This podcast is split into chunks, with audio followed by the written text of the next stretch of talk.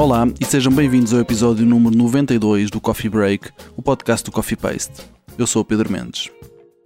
Eu cá, tu lá, é uma peça de iniciação à escuta que parte de entrevistas feitas a crianças em Portugal. Trata-se de uma criação de Nuno Lucas, que estará em cena no Luca Teatro Luís de Camões, de 11 a 20 de março. Conversei com Nuno Lucas para saber mais sobre o espetáculo e o processo. Espero que gostes. Até já. Olá a todos, bem-vindos ao Coffee Paste. Eu sou o Pedro Mendes. O meu convidado de hoje é o criador Nuno Lucas, que vai ter um espetáculo uh, de 11 a 20 de março chamado Eu Cato Lá, no Luca Teatro Luís de Camões, em Lisboa. Olá, Nuno, e muito obrigado, antes de mais, por estares aqui a conversar comigo estes minutos. Eu agradeço o vosso interesse. Ora, é essa. É um gosto. Uh, então, a primeira pergunta é saber precisamente como é que surge esta peça Eu Cato Lá no, no teu percurso artístico, na, neste momento. Como é que surge agora este, este trabalho para os mais novos? Um, esta peça, na verdade, uh, por incrível que pareça, já foi pensada desde 2017. Uh, por isso é uma peça que já tem sim, um longo tempo de espera, na verdade. Uh, porque uh, vem, vem um pouco de, de, algumas experiências que eu tive de criações uh, para peças infantis, que eu tive com a Márcia Lança uhum. e com o Hermann Heisig também, na Alemanha, com quem colaborámos e fizemos também uma peça.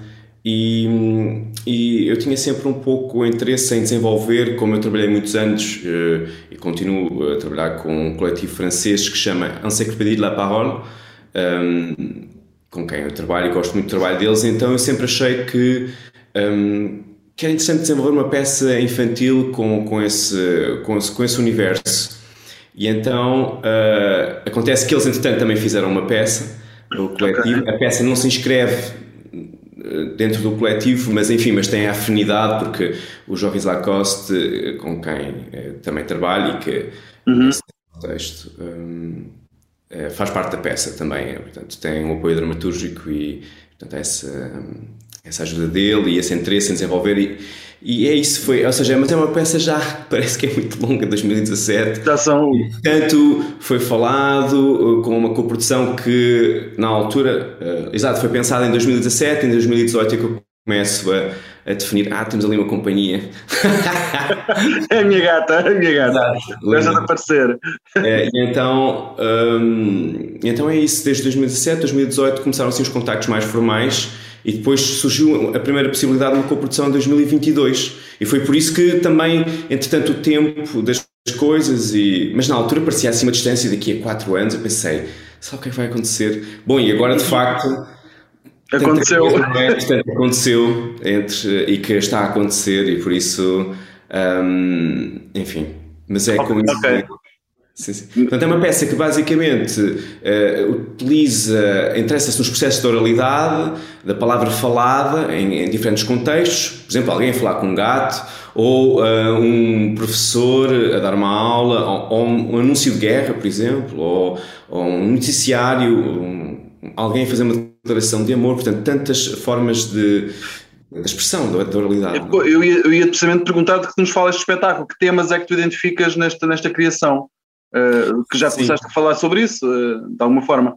Sim, já é possível. Um, eh, estamos muito próximos da estreia, por isso a peça já está feita. Agora uhum. é, é, é, feita uh, na minha cabeça. Mas está. Nós tivemos também um processo, enfim, muito complicado de, em nove semanas de trabalho que estavam previstas, só tivemos quatro semanas ou assim pouco de, de ensaios presenciais uh, pela situação de Covid, porque claro. a equipa toda apanhou em diferentes momentos uh, e por isso não tem sido fácil, mas não tem sido fácil para todos e mesmo assim somos bastante privilegiados e podemos continuar a trabalhar e, e por isso Uh, mas é um desafio, e então a peça tem, quando eu digo que estou pronto, não a equipa está toda pronta, mas enfim, temos esse desafio do tempo e, e temos. Uh, bom, mas isto para falar do contexto do que é que a peça fala. A peça, uh, então, eu comecei a fazer entrevistas a crianças em diferentes pontos do país, em Lolé, depois fomos a Lisboa, Porto, próximo da Guarda, e fomos à, à Ilha Terceira também, à Praia da Vida Vitória e, e zonas ali próximos, eh, próximas da, da, praia, da praia de Vitória, uh, porque me interessava ter contacto com, com as crianças, com o que elas estão a pensar, o que é que as inquieta, fazer assim um levantamento não só dos interesses e de, de escutá-las, mas também para ter uh, sons diferentes, maneiras de pensar diferentes. É muito engraçado o que é que as crianças, por exemplo, vivem na Ilha Terceira pensam, não é? Que estão mais ligadas a. Uh, falam muito, por exemplo, de animais, por exemplo. É muito mais do que os, as crianças daqui de Lisboa. Um, e então todas essas diferenças locais que se depois manifestam não só às vezes em certas questões ligadas ao pensamento, mas também uhum. àquilo que, ao imaginário um, e também à, à, oralidade, a como é que se fala. Uh, eu quis fazer assim uma, uma coleta, uma, uma coleção não é, de, de entrevistas. Uh, a peça não é só sobre isso, a peça na verdade depois uh, lida com diferentes questões. com, lá está com este lado animal, uh, o nosso lado animal de, exato, exato. da fala, ou seja, e da necessidade da comunicação, ou seja, porque é que nós utilizamos, porque, é que nós, enquanto humanos, temos uma linguagem específica, que escrita e tem diferentes formas, e é portanto um bocadinho questionar essa, essa relação. Daí que a peça não é ligada logo, ou seja, é importante que as crianças como ver, daí eu achar que é uma peça que, que é mais para crianças dos 9 anos, a partir dos 9 anos, tem uma relação com a leitura também já um pouco mais confortável, quarta classe, quinto ano, um, porque lida com essa relação da estrutura da, da linguagem, quer dizer, o que é que uhum. nós dizemos, como dizemos. Uh, portanto, mas há temas como, enfim, como o amor, que é, que é sempre muito relevante em qualquer idade, uhum. um, a questão a questão também uh, de, de, dos jogos, da internet, da relação de, da tecnologia, um, das maneiras de, falar, enfim, que, se, que mudam. Uhum, uhum, uhum. Portanto, diriges. Sim, não estava a dizer porque estava a pensar nesta relação que também agora estamos a ter esta entrevista assim neste contexto que, que às vezes há falhas de comunicação que, que são produzidas não só uh, pela às vezes uma incompreensão do que é que o outro quer dizer ou lá está, por exemplo, estou a responder uma pergunta mas se calhar estou a ser estou a desviar, ou é muito vago, ou não, não dá para perceber o que é. E então é precisamente nesse, nesses dilemas de, de, que a linguagem propõe uma possibilidade de contacto com o outro e de, e de compreender o outro e de entender um outro que também muitas vezes é diferente, claramente, mais uh, se for um coreano a falar, é seguramente à partida mais diferente do que um do que um português, mas mesmo assim há tantas regiões. E o que é que é isso, o que é que é ser outro, o que é que é ser diferente? E, e, e eu questiono-me sempre muito sobre isso e, okay. e muito uh, também uh, realçar sempre essa questão que, na verdade, estamos sempre a lidar com, com ineficiências de comunicação e, e, essa, e esta plataforma, a plataforma que estamos a utilizar agora, ou esta, ou a plataforma de linguagem, ou a gestual que eu também utilizo bastante, um, não são mais do que utensílios para tentar permitir uh, transmitir uh, o que quer que seja, não é? Informação, emoção, afeto, hum, tanta coisa. Nada às vezes. Sim, sim. tu, tu já falaste um bocadinho do processo das entrevistas. Gostava que falasse um bocadinho desse processo, um pouco mais desse processo de pesquisa e do processo criativo uh, para, este, para este espetáculo.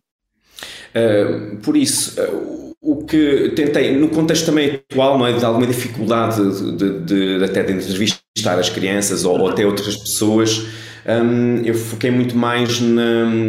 A, a, minha coleção foi muito feita através de, também de, de documentos sonoros um, que eu encontrei na internet. Portanto, e, e, a partir daí. Um, é revisitar algumas coisas que eu, que eu, que eu achava interessante e às vezes até era um exercício meio estranho de todo aquele tempo que muitas vezes nós também perdemos, não é? Ver coisas na internet e de repente era quase como colecionar um bocadinho todo, todas essas informações. Muitas delas podem ser lixo, outras coisas são, são coisas mais úteis, outras que são uh, de conteúdo político. Portanto, é tanta coisa, é mesmo assim um apanhado, uma espécie de um puzzle de. Uh, daí essa arqueologia não ter assim uma, uma linha inicial muito clara, mas que a pouco e pouco se ia revelando como esta.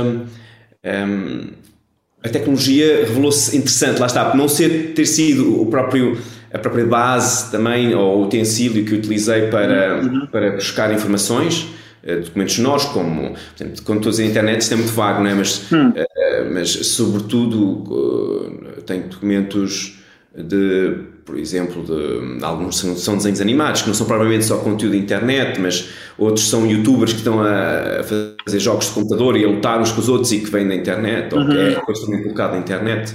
Um, uh, sei lá, mesmo figuras públicas como José Castelo Branco, que também tem uma, uma voz muito particular e que, que é muito teatral, muito performativa e também uhum. que é muito bonita e interessante para, para aquilo que, que eu também procuro mostrar.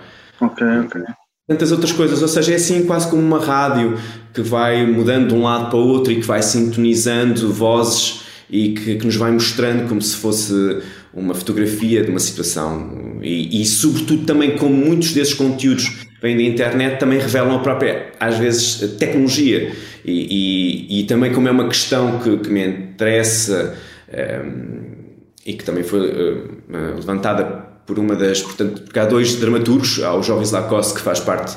Um, quer dizer, não são dramaturgos, são apoios dramatúrgicos, na verdade, a dramaturgia é feita por mim, mas mas que é um dos apoios é feito pelos jovens Lacoste, precisamente esse elemento da enciclopédia da Parole, e depois outra pessoa também é Isabel Meira, que é jornalista da Antena 2 e que também escreveu um livro para crianças ligado às questões de, do uso das redes sociais, internet, então também um, ehm, fomos falando bastante sobre isso e há ali algumas questões que também tocam isso. A peça não é sobre isso, Uhum. Mas, mas um, ehm, há alguns elementos sobre essa noção da tecnologia, de para onde é que as coisas ficam e, enfim, como é que isso também altera as nossas formas de, comunicar e de, mesmo, por exemplo, os alunos agora a terem aulas presumo, portanto é uma realidade que eu também pensei que era interessante colocar porque eles passaram os últimos dois anos uh, ligados ao computador, mais ainda, mas enfim, e, e aprender e este instrumento hum, torna-se, já é muito para mim presente, mas para eles então é, será seguramente muito mais. Uhum.